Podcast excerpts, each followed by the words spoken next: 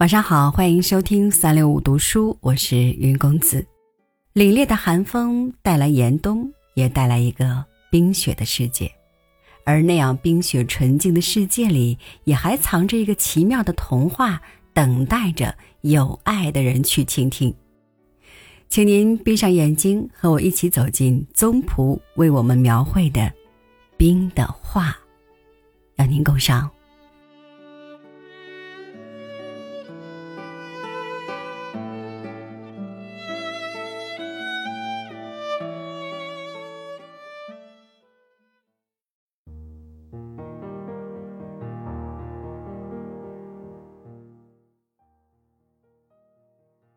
戴戴出疹子，妈妈要他躺在床上，不准起来。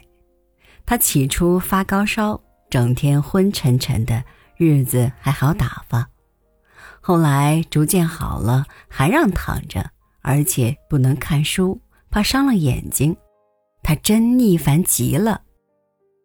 白天妈妈不在家，几本画册都翻破了，没意思。他只好东张西望，研究家里的各种摆设，无非是桌椅柜橱。他生下来就看着的。窗台上有一个纸盒，资格倒还不老，盒里有一点泥土，土中半露着几颗柏子，柏子绿得发黑，透出一层白霜，那是戴戴采回来给妈妈泡水喝的，可他。总不记得。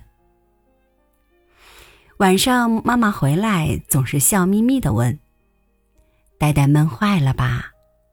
一面拿出一卷果丹皮，在他眼前一晃。呆呆知道妈妈累坏了，两只小手攥住妈妈冻僵的手，搓着暖着，从不抱怨自己的寂寞。可能是近来睡得太多了，这一天。戴戴醒得特别早，妈妈已经走了。他想看窗外的大树，但是看不见。他以为窗帘还没有拉开，屋里却又很亮。他仔细看着，原来窗上的四块玻璃冻上了厚厚的冰，挡住了视线。一层冰的窗帘，呆呆想，今天一定冷极了。他想找一个缝隙望出去，目光在冰面上搜寻着。渐渐的，他发现四面玻璃上有四幅画，那是冰的细致而有棱角的纹路，画出了各样轮廓。右上手是一幅马，几匹马数不清，马群散落在茫茫的雪原上。这匹马在啃嚼什么？那匹马抬起头来了，因为冰的厚薄不匀，它们的毛色也有深浅。忽然，马匹奔跑起来，整个画面流动着。最远的一匹马跑得最快，一会儿便跑到前面，对着袋袋用蹄子刨了几下，忽然从画里窜了出来，飞落在书柜顶上。哈，你好。戴戴很高兴马儿来作伴儿。你吃糖吗？马儿友好的望着戴戴，猛然又从柜顶跃起，在空中绕着圈子奔驰。他一面唱着：“我是一匹冰的马，跑啊跑啊不能停，我要化为小水滴，滋养万物得生命。”他的声音很好听，是丰满厚重的男中音。跑着跑着，他不见了。戴戴忙向玻璃上的冰画里找寻，只见右上手冰画中万山起伏，气势十分雄壮。远处一个水滴似的小点儿越来越大，果然是那马儿从远处跑进这幅画中了。它绕着各个山峰飞奔，忽上忽下，跳跃自如。一会儿，山的轮廓渐渐模糊了，似乎众山都朝着马儿奔跑的方向奔跑起来。群山如奔马，戴戴想，这是妈妈往西北沙漠中去看爸爸时路上写的一句诗。左下手的冰画是大朵的菊花，细长的花瓣闪着晶莹的光，花儿一朵挨着一朵。戴戴的目光刚一落上，它们就一个接一个慢慢的旋转起来，细长的花瓣甩开了，像是一柄柄发光的伞。忽然，有什么落在伞上了？是一个小水滴吗？水滴中还是那匹马。他抖了抖身子，灵巧地踏着旋转的花瓣跳舞。对了，妈妈昨晚讲过在唐朝宫廷里象和马跳舞的故事。该给他们配点音乐才好。呆呆伸手去拿录音带盒。呀真糟糕，忘记问妈妈象和马跳舞都用什么音乐了。马跳着，花瓣也参加了，好像许多波纹随着马的舞姿起伏。一会儿，马停住了跳舞，侧着头屈了屈前腿，便从花瓣上飘然落下。在它落下来的瞬间，细长的菊花瓣齐齐向上扬起，好像是举剑敬礼。右下手的冰画中只有一棵松树，一丛丛松针铺展着，冰的松针，冰的松枝，冰的树干，树干嵌入窗棂中，像是从石缝里长出来的。树干向上斜生，树枝则缓缓向下倾斜，一丛丛松针集在一起，成为一个斜面。斜面上有一滴亮晶晶的东西滚动着。那马儿还在里面，随着水滴的移动，树枝的斜面越来越向下，马儿的长长的鬃毛飘起，它在向远处飞奔，越来越小。然后水滴里什么也没有了，像一个透明的球，一直滚落在窗台上。戴戴忽然看见窗外的大树了，它那光秃秃的枝丫向冬日里的天空伸展着，冰画儿都消失了，只有一层淡淡的、模糊的水汽。窗台上湿漉漉的，太阳。出来了。第二天，妈妈休息，戴戴请妈妈参观冰的画儿。于是，妈妈不忙去做饭、洗衣，而和戴戴一起躺着，自得其乐的观赏那四块玻璃。看呐，妈妈！戴戴低声叫道，好像怕把画儿吓跑了。左上手是一只鸟，正拍着翅膀要飞。妈妈轻轻说：“它的翅膀是冰做的。”戴戴说：“有这样的能从玻璃上看出画来的妈妈，他真觉得骄傲。看呐，它飞出来了。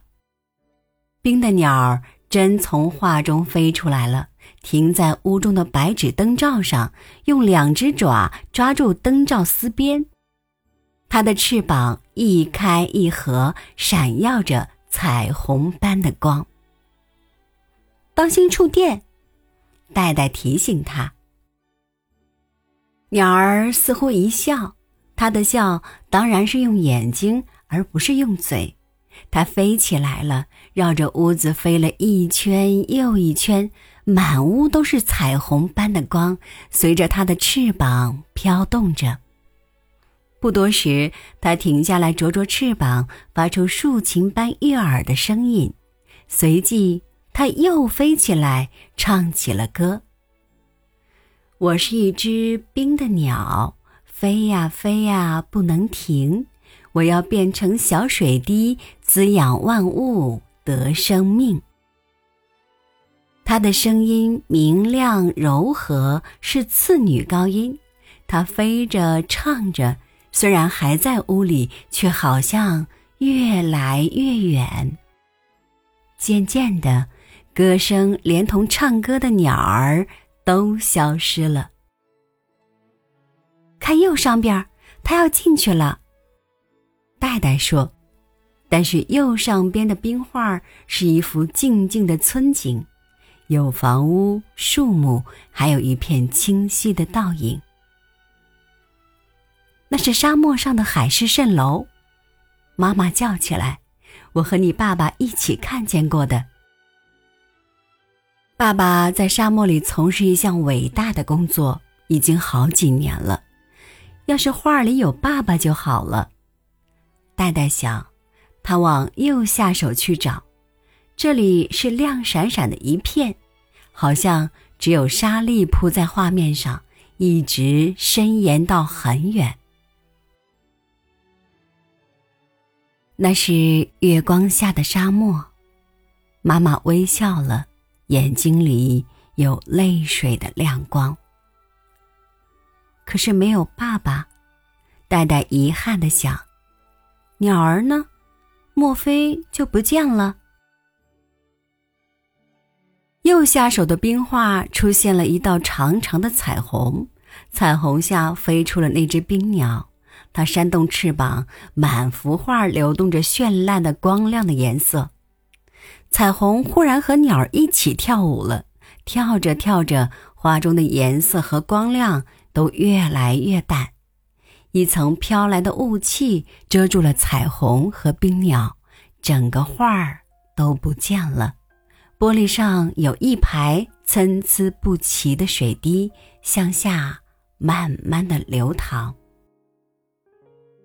窗外那光秃秃的大树占满了四个镜框，向天空伸展着。窗台上湿漉漉的，太阳出来了。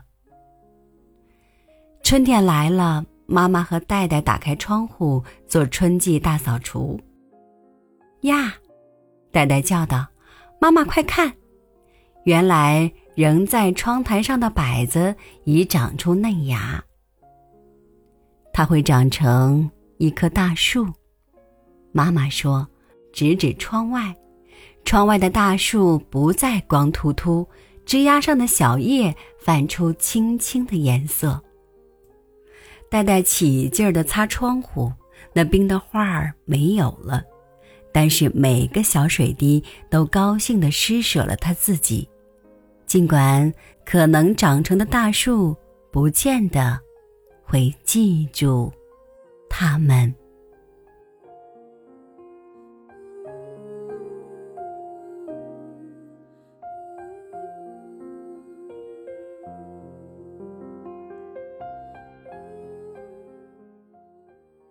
童话故事都是骗人的吗？不，童话故事是现实世界的映照，或者是上天在现实世界里留给我们的可以窥见天真与纯净的孔洞，而打开它的钥匙，也许就是一缕阳光、一片雪花、一个水滴，而正是这些点点滴滴，才有了江河湖海、大千世界。好了，感谢您收听我的分享，这里是三六五读书，我是云公子，咱们下期节目再见吧。